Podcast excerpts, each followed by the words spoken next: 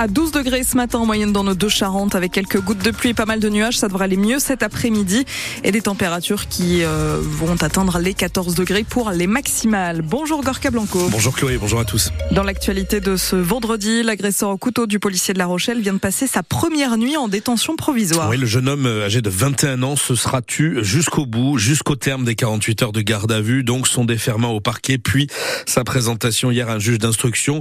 Aucune explication sur le fond, sur son geste terrible commis mardi à la mi-journée quand il a sauté sur un policier en tenue revenant de pause en plein commissariat. Il lui a asséné plusieurs coups de couteau. Le fonctionnaire s'en sortant de façon quasi miraculeuse avec des blessures seulement légères aux mains, au visage et au cou. L'agresseur a donc été officiellement mis en examen pour tentative de meurtre sur personne dépositaire de l'autorité publique. Mise en examen aussi, euh, précise le procureur de La Rochelle, pour des faits de violence commis sur deux autres policiers. Il s'agit de deux fonctionnaires qui étaient intervenus mardi pour interpeller euh, l'agresseur et, et, sauver leurs collègues. On rappelle que pour cette tentative de meurtre, ce jeune encourt aux assises la réclusion criminelle à perpétuité. Euh, du couteau, on passe au marteau. On revient sur cette agression particulièrement violente, elle aussi, euh, le week-end dernier à Angoulême, en Charente. Deux hommes s'en sont pris en pleine rue, en ville, un samedi après-midi, un troisième individu qu'ils ont frappé, mis au sol et donc cogné à coups de marteau. Expédition punitive après une embrouille la veille au soir sur fond d'alcool. Les réquisitions prises au procès hier au tribunal judiciaire étaient lourdes. Deux enfermes pour l'un, trois enfermes pour l'autre. Au final, le tribunal s'est montré beaucoup plus clément.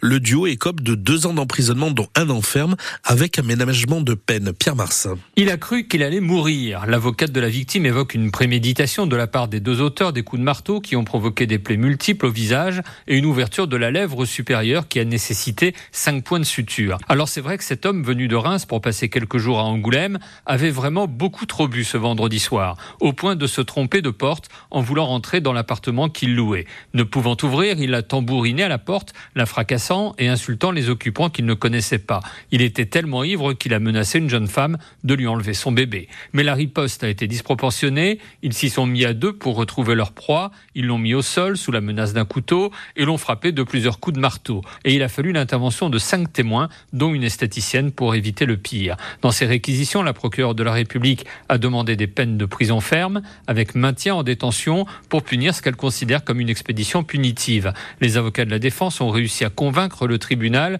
que c'est le comportement de la victime très alcoolisée qui a provoqué la violence des faits. Pierre Marsat au tribunal judiciaire d'Angoulême pour France Bleu. La galère a commencé hier soir à 20h à la SNCF. Les contrôleurs sont en grève à l'appel d'un collectif qui les avait déjà mobilisés avec succès. C'était lors des vacances de Noël 2022, soutenu euh, derrière par les syndicats CGT et Sudrail. Ce collectif réclame toujours des augmentations de salaire et une meilleure gestion de leur fin de carrière de le tout en pleine vacances d'hiver, donc euh, avec le départ en congé ce soir de la zone A, la zone de la Charente-Maritime et de la Charente, et au milieu des congés euh, de la zone C, Paris et Toulouse notamment. Résultat sur le trafic ferroviaire, la moitié des TGV et des intercités sont annulés, faute de chef de bord. Et pour ceux qui circulent, la priorité a été donnée, a expliqué la compagnie ferroviaire, aux trains qui partent en direction des stations de ski dans les Alpes, ce qui a du mal à passer par ricochet pour les régions de la façade atlantique, les pieds dans l'eau, qui elles se disent oubliées. Et c'est le maire de La Rochelle, Jean-François Fontaine, qui le dit un peu énervé, vous allez l'entendre dans le journal de 7 heures. Et d'ici là, dans la prochaine édition des, des infos, dans ici matin à 6h30, on va se demander si un mouvement social comme celui des contrôleurs de train déclenché au pire des moments pour les voyageurs peut se révéler gagnant. A priori, vous allez voir, ce sera compliqué quand même pour les grévistes d'obtenir euh, tout ce qu'ils réclament. Les élus du conseil départemental de la Charente-Maritime se réunissent cet après-midi pour débattre du budget de l'année 2024. D'ordinaire, euh, ce qu'on appelle les orientations budgétaires se décident au mois de, de, décembre, à quelques semaines de la nouvelle année. Mais euh, cette fois, euh, c'était plus difficile, trop difficile. Les départements disposent de moins en moins de financement, donc de moins en moins d'argent, le tout en ayant des missions supplémentaires à remplir. Sylvie Marcilly est la présidente du conseil départemental de la Charente-Maritime et elle fait le point sur la colonne recettes de son budget. Des dotations de l'État qui sont euh, gelées. Les recettes des départements sont aussi euh, basées sur euh, la TVA, donc la consommation des ménages. Et là, on sait que, bien évidemment, tout le monde fait attention. Hein. Et une partie des recettes des départements est basée sur les droits de mutation à titre onéreux. Donc, en gros, eh bien, sont les frais de notaire hein, qu'on paye. Et donc, un marché immobilier en berne, eh bien, ça veut dire aussi moins de recettes pour le département. Les départements sont les chefs de file en matière de solidarité sociale, donc prestation euh, à l'autonomie, le handicap, l'insertion, le RSA. Toutes ces dépenses, elles sont en croissante augmentation. Donc ça veut dire une, une équation très compliqué à résoudre pour nos départements. Sylvie Marcilly, la présidente du conseil départemental de la Charente-Maritime, au micro France Bleu de Sophia Berada, parmi les pistes évoquées pour faire des économies, mais évoquées, rien n'a été décidé, voté par les élus, notamment de ne pas remplacer les, les véhicules euh, en fin de parcours et ne pas remplacer non plus certains départs à la retraite de fonctionnaires territoriaux. C'est l'épilogue d'un très long feuilleton dans le foot français et cette fois c'est bel et bien fini. Sortez vos mouchoirs. Kylian Mbappé a annoncé hier au PSG son intention de quitter le club de la capitale à l'issue de la saison. Au terme donc de son contrat, bref, c'est tout ce qui se préparait depuis un an quand il avait refusé de prolonger pour une saison supplémentaire. Il s'agit donc de l'ultime saison sous le maillot parisien de l'attaquant vedette de l'équipe de France avant de rejoindre le club de son choix et tous les experts du foot mondial misent sur un certain Real Madrid qui fait les yeux doux depuis très longtemps à l'attaquant.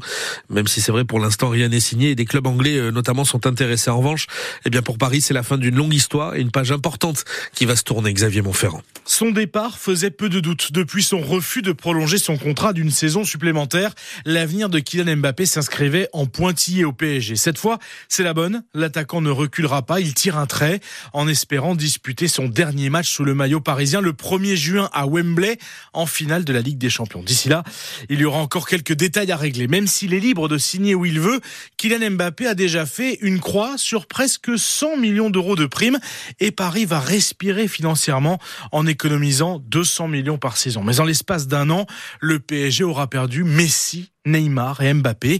Ce n'est plus la même histoire. Le club veut faire table rase du bling-bling, miser sur le local. Ça, c'est le discours.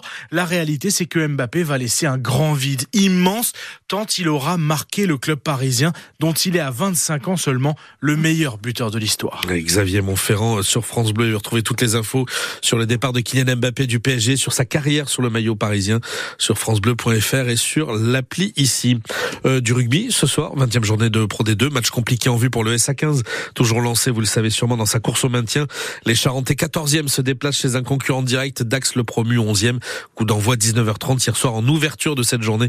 Grenoble a battu Brive 40 à 29. Et puis, sans surprise, puisqu'il faisait déjà partie des joueurs de l'équipe de France protégés et donc dispensés du match de top 14 demain euh, du Stade Rochelet à Lyon.